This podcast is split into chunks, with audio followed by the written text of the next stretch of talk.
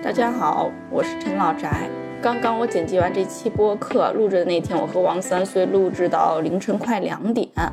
虽然是在录制播客，但是很大一部分也是我们两个人之间的聊天儿。录制完两周，就是到现在已经过去两周了，我才用鼓起勇气去剪辑，剪辑的非常快，大概一天半的时间我就剪辑完了。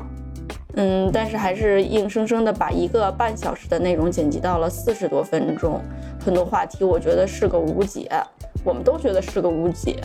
嗯，但是这期觉得并不适合播放出来，希望以后有机会可以聊那些无解的话题。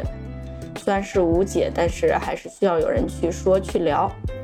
在播客开始之前，我单独又录了这期的这个音频，也是一些非常想说的话。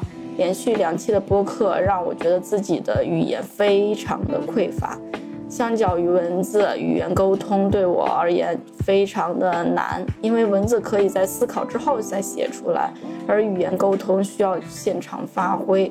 所以我终于知道自己为什么喜欢文字了，留有思考的时间，也留有反思的时间。嗯，希望我的语言表达能力可以通过播客多一些进步，也就是我录制播客最早的初衷。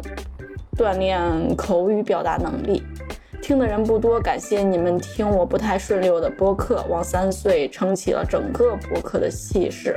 关于已婚已育，嗯，这个话题就是没什么对和错，也没什么是前卫的思想和落后的思想。生活是自己的，而不是别人的。嗯，希望每个人都可以遵循自己内心的想法，把日子过给自己，不是过给别人看的。播客内容中很大一部分聊关于孩子，关于婚姻。嗯，有孩子和没孩子是一都是一种体验吧。有孩子可以带给我们意想不到的惊喜。虽然我个人而言，有个无数个后悔有小孩这件事的日日夜夜。嗯，但却也抵消不了它真的给我带来很多惊喜与欢笑，也可以说没什么后悔不后悔，因为没有机会后悔，所以我只能去成为一个好妈妈、好家长。嗯，也希望可以成为孩子的榜样。播客中说的，我第一次当妈妈，没有勇气独自带孩子下楼，所以我尝试着自己锻自己带孩子，锻炼他，锻炼带他出门以及出远门。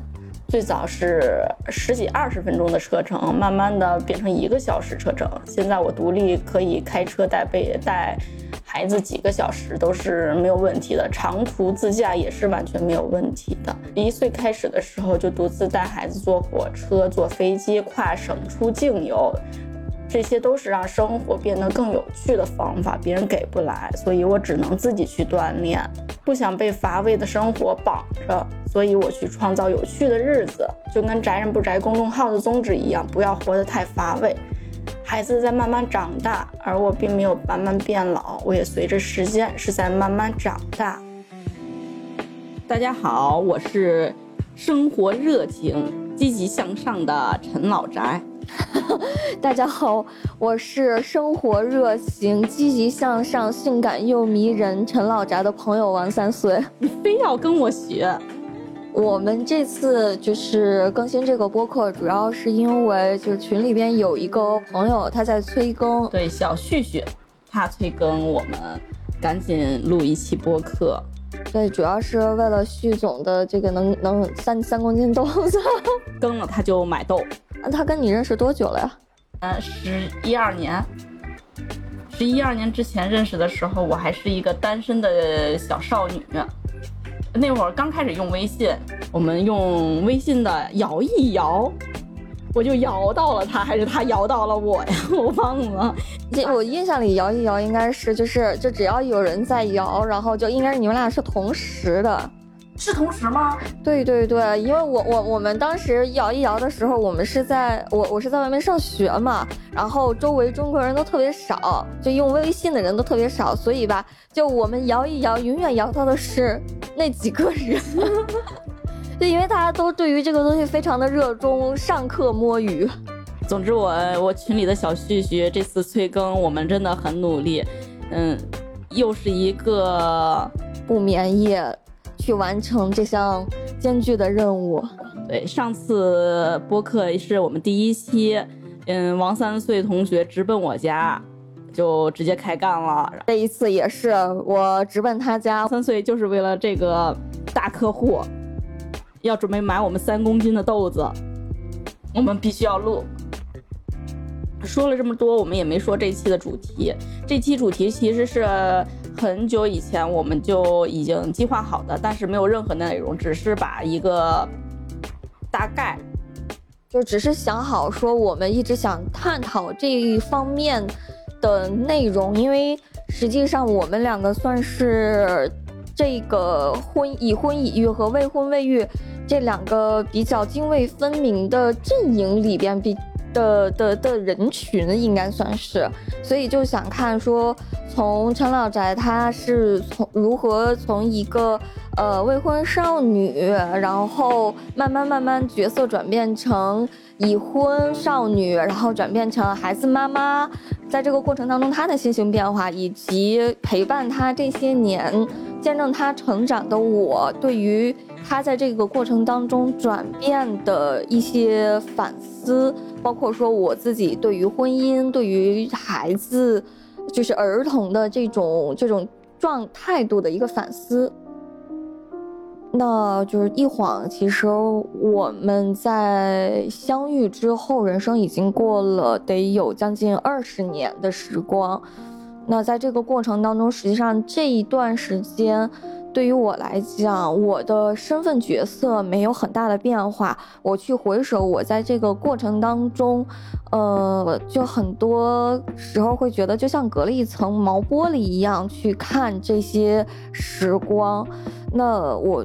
相对来讲的话，我觉得老宅他会有更多关于身份角色变化的这种想法。那当然，对于我来讲，我虽然身份角色我没有变化，但是这一路我是看着他的角色从一个单身，然后到有了老公。然后再从有有了小孩儿，那么我在这个过程当中看着他在这几个角色当中的一个变化，我也对于婚姻有和小孩子，我是有了一个新的不同的呃想法和理解。嗯，那么我从步入婚姻之后，我觉得最重要的一点就是找对了那个人吧。你你在结婚之前，你有没有想过想过你你你会你会遇到这样的一个人？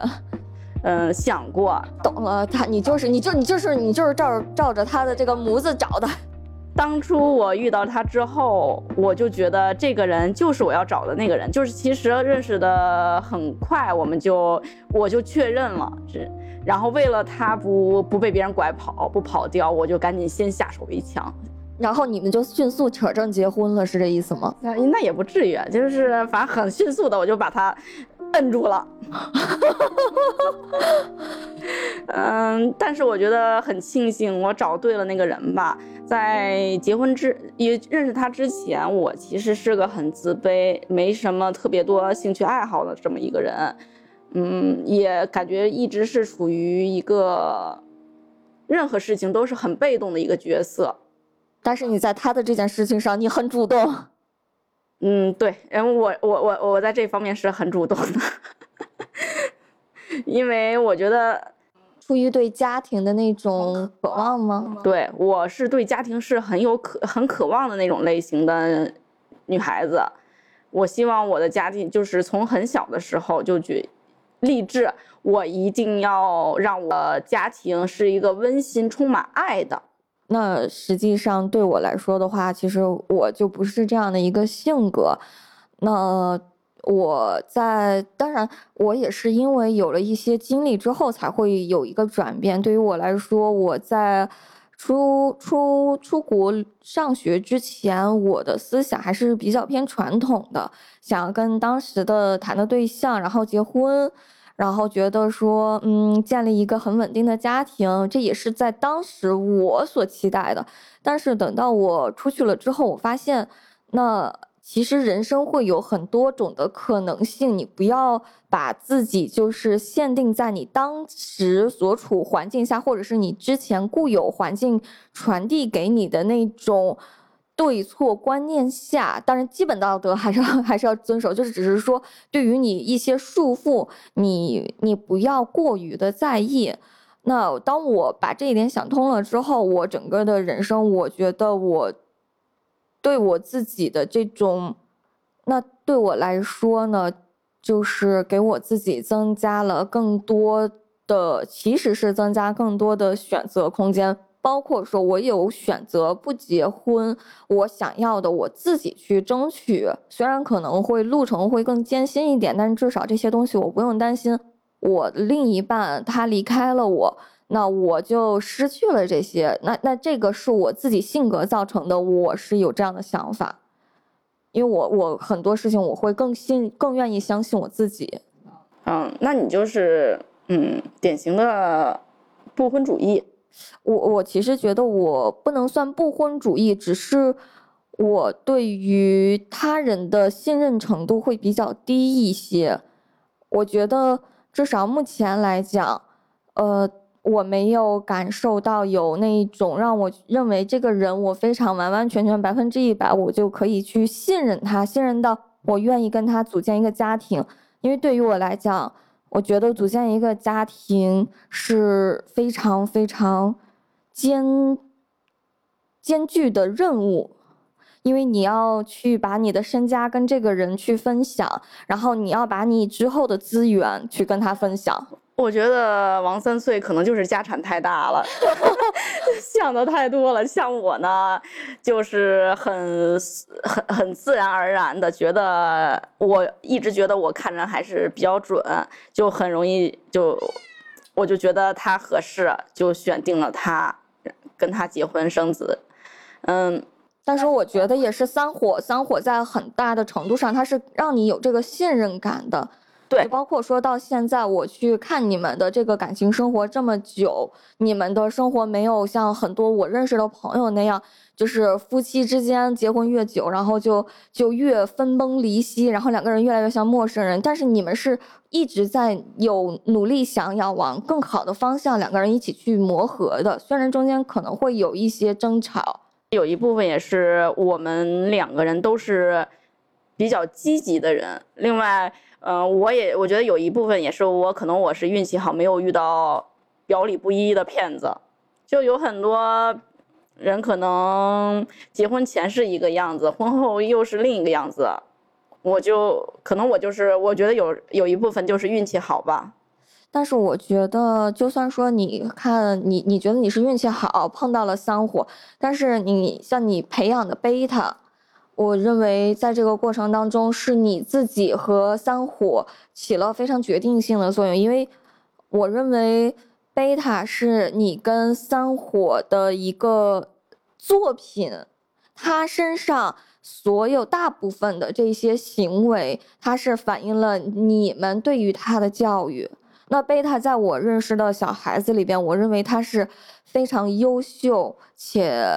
就是有自己的有自己的思想，同时他也是懂进退的，而且他在这个过程当中，他是有自己的一些性格在，他也愿意跟大人去进行正常的沟通。这个在我看来，很多小孩子他是没有办法跟大人进行正常沟通，因为大人也没有办法跟小孩去正常沟通。嗯，孩子是一张白纸，完全是由父母去决定这个孩子是什么样子的，其实就是一面镜子嘛。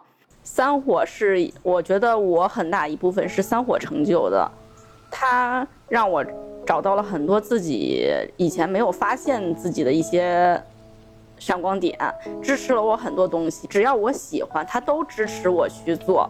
不是你也可以就支持支持我，陈陈总可以支持支持我。所以我在婚后，我觉得我的婚后是最大的改变就是找到自我。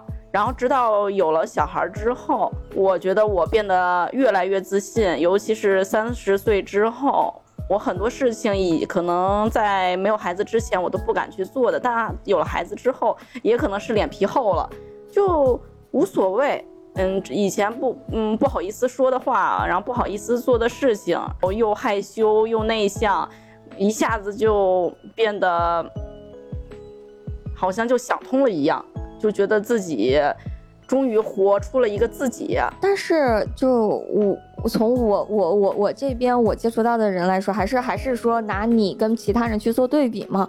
我认识的大部分结婚有孩子的女性都反映说，呃，他们在结婚之后。哪怕说是有保姆去照顾这些乱七八糟的这种外力外呃外部资源的介入，让他觉就是说有一些休息的时间，但是他仍然觉得说自己的时间大部分被占用了，反而是在生了小孩之后，他会认为是成了一个叫什么哺育机器人、喂奶机器人。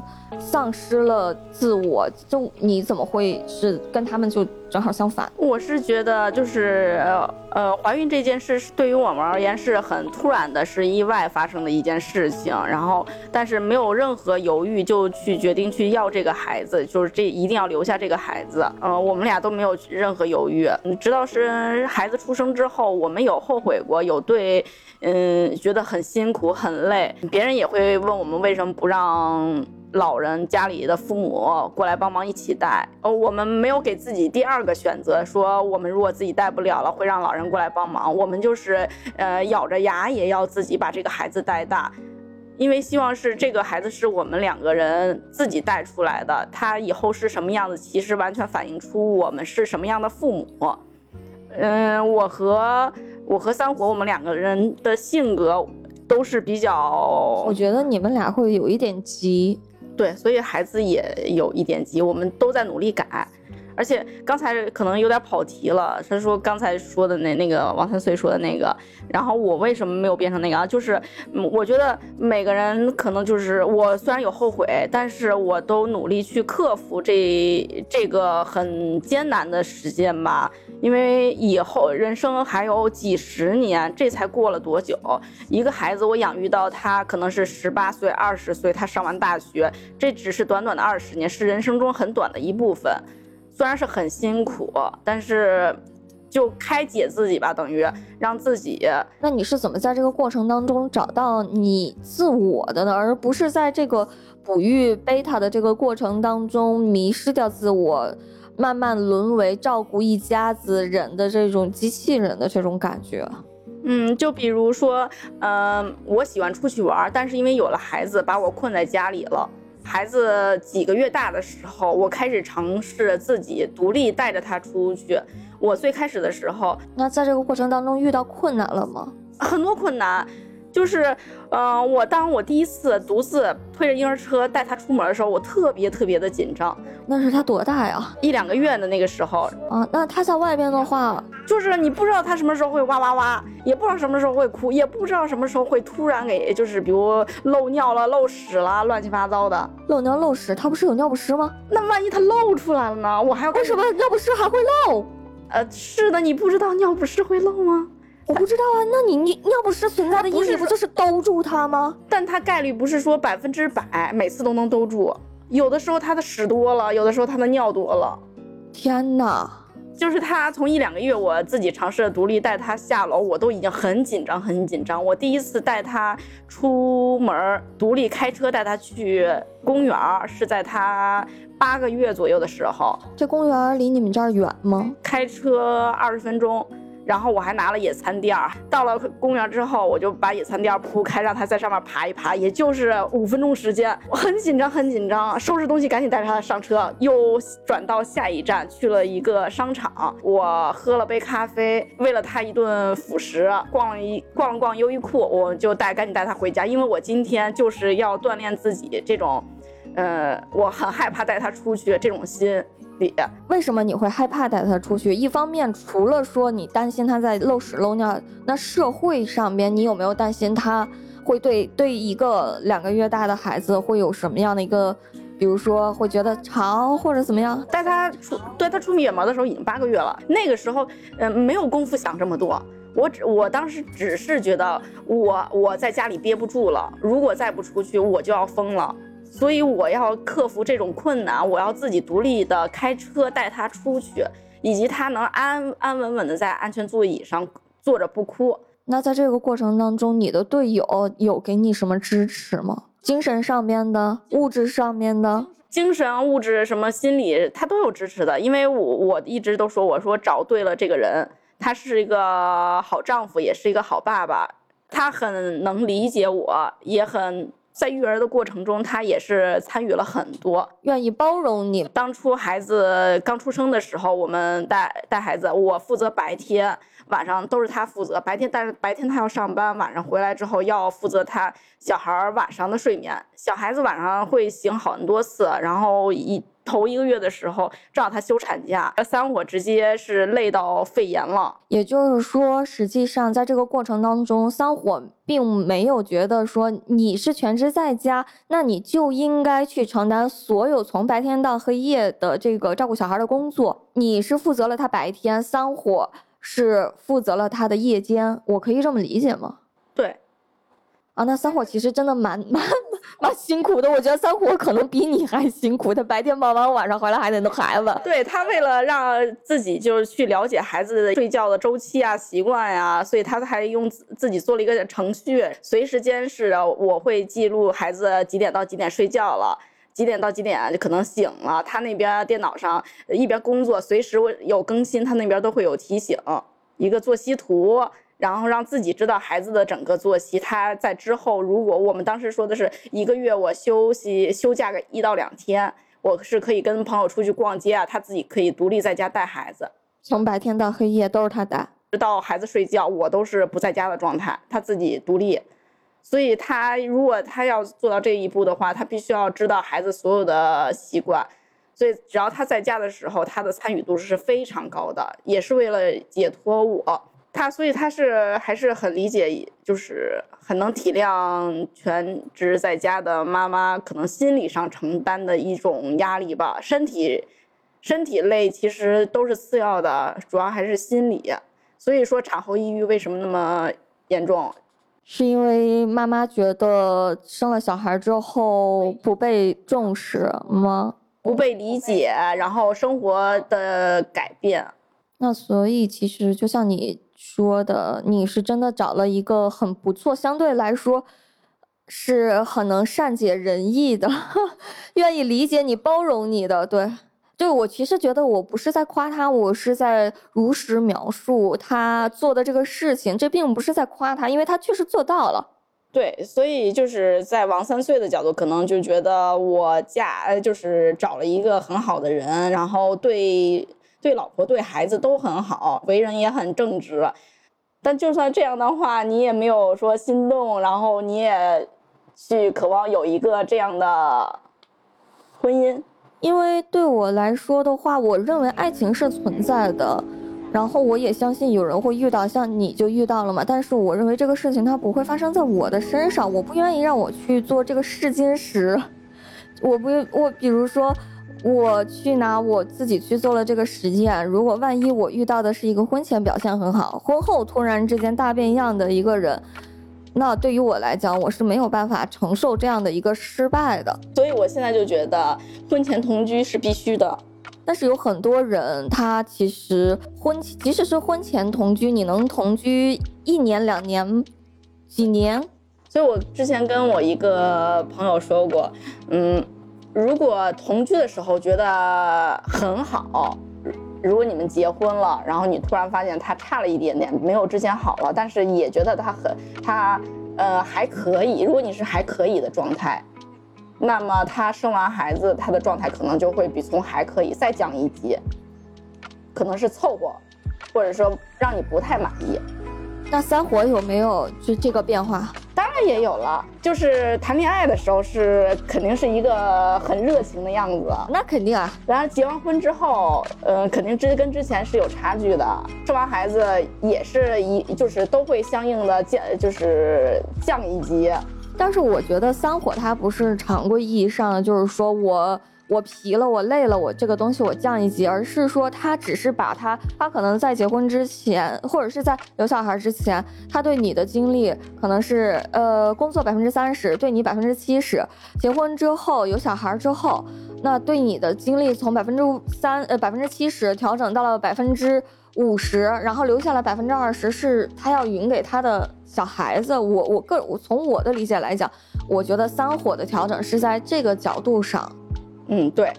但是其实还有，就身边很多，嗯，结了婚发现对，嗯，另一半并不是之前的样子，态度就是转变很大，然后以及生完孩子之后就变成了类似于丧偶式育儿，或者嗯，完全不去体谅妈妈的这个角色。在在之前，你跟他的日常相处当中。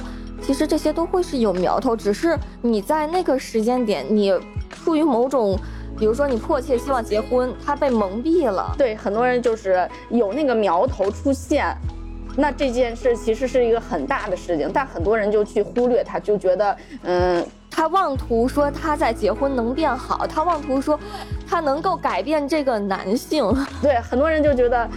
啊不不能，他能改变他这个这个对方，不管是男性或者是女性，他妄图说我在结婚前看到的这些瑕疵，我能通过爱我去感化他，但我觉得这个是太愚蠢的事情了。这个事情就是跟夫妻关系一般般，或者觉得没有什么热情了，或者觉得关系不好了。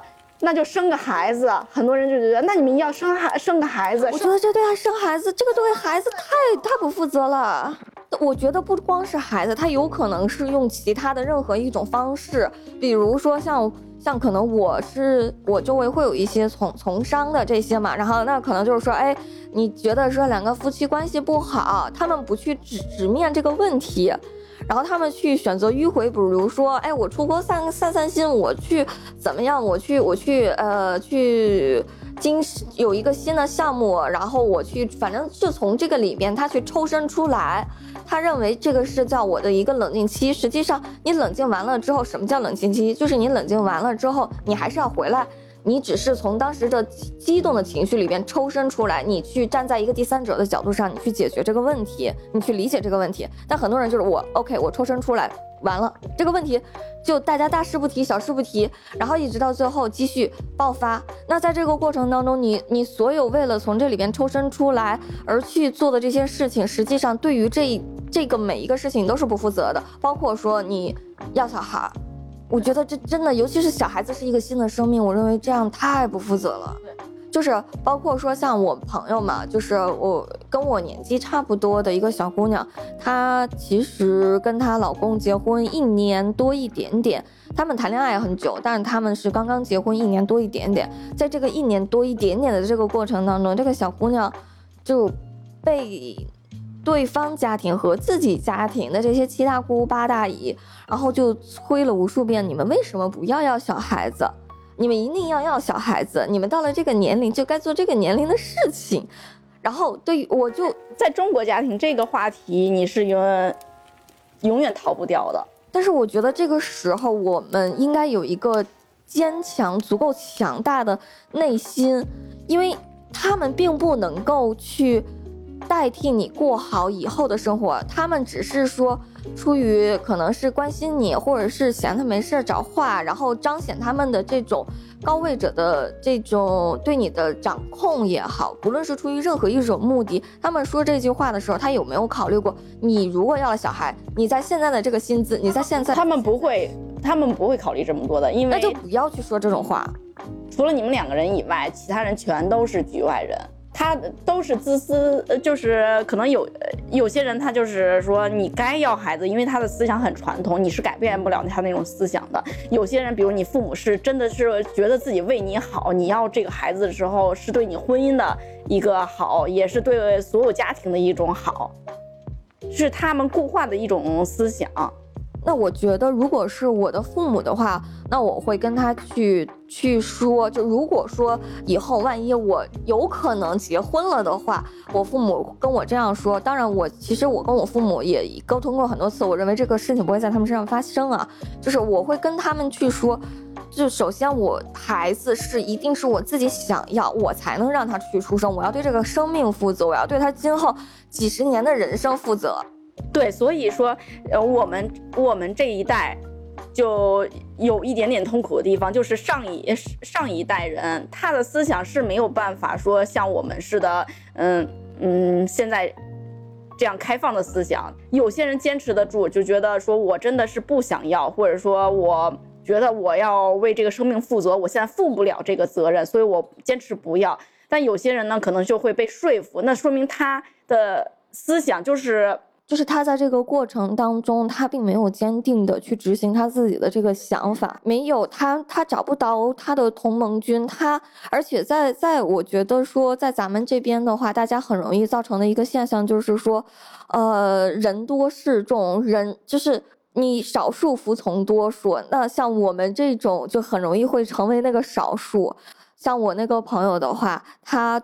最后为什么去妥协了这个事情？是因为他妈妈说，他妈妈接受不了周围人去这么说。他虽然他对于他周围，所以这个世界很痛苦的事情是一个解不开的一个东西，就没办法解开。有些人坚持到底，坚持斗争到底，然后最后四十多岁了，可能四五十岁了，家里人也都是彻底放弃了，毕竟也。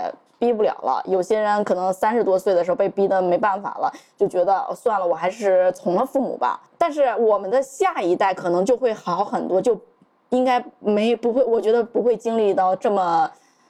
但我觉得咱们这一代很少有下一代了，我我就有下一代了。但我周围真的很多朋友到现在，呃，结不要说有小孩，结婚的都很少，像咱们同学都很少有结婚的。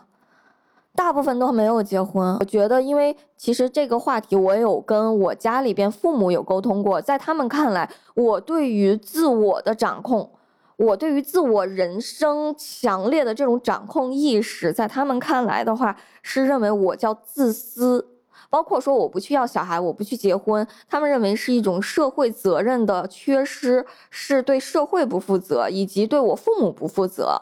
那对我对我自己来讲的话，如果说，呃，我我我万一有可能会有了下一代，这这个说不准的事情，那我绝对不会说用这种想法来去约束他，我可能会像不能免俗，期待着说我付出是有回报的，我养育这个孩子，我期待他在未来是是也能照顾我一二，作为我跟未来时代的这种信息和技能的这种枢纽。但是我不会说，因此我就限定了他的人生不能有自主掌控权。你可以去抉择你的人生，只是在我需要你帮助的时候，你要帮助我。这是我对于如果说我要有孩子，我的一个态。觉得也是因为现在，嗯，社会竞争压力大，你没有时间去踏踏实实跟一个人，然后去经历这些恋爱的心动。然后再去慢慢去培养两个人这种看看有没有共同的这个，呃，三观啊，近似的三观，共同三观比较难，近似的三观啊，然后性格取向啊，就这种方面。因为我之前看到过一个视频，就是以前的话，大部分女性可能只需要去考虑说这个这个这个你的另外一半。出轨的是个女性，但是现在你另外一半可能出轨的不只是女性，因为因为确实我的交友面相对来说会广一些，然后就这种问题我也发现，其实虽然有隐藏，但是还是有发生，所以真的我觉得可能是因为我接触的面有一些广，然后嗯，所以形形色色的人见得多了，那我更愿意说把这些经历。我不去追求在另外我的对象身上，我愿意把这些放在我自己的身上去强化我自己，因为毕竟只有我自己的东西，我自己的能力是别人拿不走的。我对象如果跟我万一哪天他不开心、不高兴了，我哪一句话说的让他不爽了，或者是我们俩积怨已久，有些东西化解不了，他离开我了，那他给我带来的那部分附加价值也随着他离开而离开了。如果我因为他获得了优渥的生活，他离开我就会被优渥的生活抛弃，我就会被我之前习惯的那些东西抛弃。那不如我就把这些东西都是，就是我我自己一个人，就这是我的一个状态。那可能我觉得我是有一些比较偏悲观吧，我个人是比较偏悲观的一个人。那我就是极其乐观的，我喜欢一见钟情。我也挺喜欢一见钟情的呀，但是我不相信一见钟情能持久啊，在我身上。就我认为一见钟情也很美好啊。就不管要不结不结婚，要不要孩子，其实都是自己的个人选择。我也觉得自每个人都应该去尊重自己的一些想法吧。尊重并坚定的坚持下去。嗯，虽然我从结婚到生子都是一个看似很传统的一个这么过程，然后大家都觉得这个家庭是很幸福的，就觉得我在啊很好的年龄去结了婚，又在很合适的年龄生了孩子，嗯，并且在家育儿，还把孩子带的还不错。对于很多可能老上一辈的人，就觉得人生圆满。天伦之乐，我是有一部分运气在内的。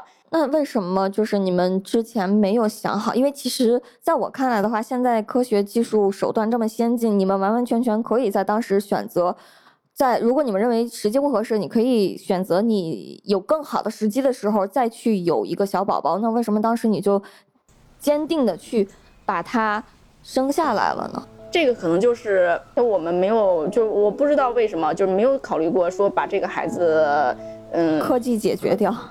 如而且他出生之后，我们的确遇到很多困难，但是都很就努力去解决了。孩子是一张白纸，父父母是就是给他那张白纸上画画的人。孩子将来成为什么样的人，其实大部分都取决于你的家庭。我们的家庭就是夫妻关系是第一。就是我是最爱我老公的，我老公也是最爱我的。其次，我们再去爱这个孩子。那我呢？太沉重了，这个话题我心疼。懂了，我是排在你们家猫后边的了。但是反正，就你说孩子是父母最好的一个写照，我觉得其实是是是是是蛮对的。我发现有了孩子之后，其实能看到自己很多的影子。嗯，自己妈妈的影子以及自己的影子，还会一个问题的传承是吗？对对。然后我我在从怀孕开始就看过很多关于育儿啊，还有一些心理的相关的书。那我就特别想知道，就是有的那些父母，我会在地铁上，尤其是地铁非常会遇到嘛，就是这个。这个孩子家长，你能看到他很精疲力竭了。对于这个孩子，那个孩子也已经成相对来讲，大概五四五岁、五六岁。我对于孩子的年龄没有太清晰的意识啊，就是他已经能独立自主，不能叫像像你们家孩子那种小孩子了。然后呢，他妈妈也知道他这样做是不对的，他肯定是知道，因为他妈妈在他孩子做这些事情的时候，他会有那种羞赧的神色。那为什么他还会允许这种事情去发生？他为什么不去管教他？这是一个长期积累的事情，就是，呃，一个一个，我是这么觉得，就是一个孩子他的很多行为是从很小的时候就已经开始形成的，有时候是一个很小很小你发现不了的一个问题，或者说你觉得是毫无关系的一个问题，但是等他时间的一点点积累，他就会。变得一是一个很大的问题，当他变成大问题的时候，那个妈妈就解决不了他了。最根源的是他从很小的时很小的时候，那个东西其实就已经萌发了。那像如果说遇到这种情况的话，那是不是就代表着这个孩子，其实你要花很长的时间，你才能把他这个习惯给改掉呢？因为那我就不知道，其实这个这个东西我也没办法去说。因为有些人说我真的很努力去教育我家孩子，他就是不听话，那怎么办呀？对对对，我身边有有很多那种，就是我们这边认识的有有了小孩子，尤其小孩子在三四线的。我只能说，我只能说我自己，我不能说评论别人育儿的方法。我觉得这个去去评论别人的育儿方法是一件错误的事情。我只能说从我自己去育儿的，因为每个孩子都是不一样的，每个家庭也都是不一样。那有没有一些预防措施？因为实际上，我觉得因为有熊孩子的过于明显的这种表现，可能实际上会有很多小孩子他其实是很听话的。但是因为有很多现在过于强调个性的熊孩子出现，让大家本就不高的这 这种生育意愿更低了。真的，我我我在之前我就觉得我就不是我我不想要小孩子的原因，其实是非常简单，就是我觉得我没有办法对一个生命负责。我没孩子的时候，我坐飞机最最讨厌的事情就是遇到带孩子的。你会有去区分几几岁吗？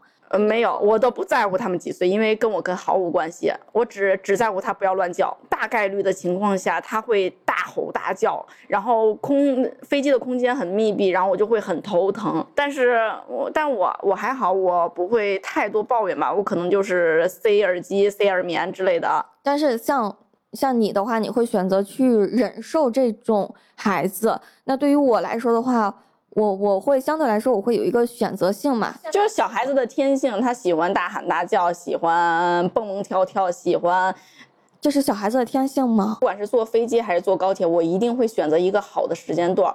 这个时间段 是在哪个时间？比如他会睡觉的时间段，或者他很清，如果时间短的话，就在他很清醒的时间段，不能再找他想睡觉的时时间段，因为时间太短的话，他睡不够，他醒来之后会。会有起起床气、闹觉。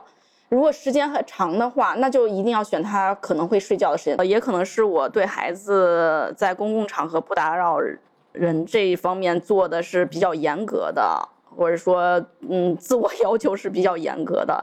而且我就是那种安静的人。我觉得就是实际上对于我来讲，如果你在这个过程当中，你哪怕对你的孩子有约束，你都是可以忍的，就怕那种不约束的，因为。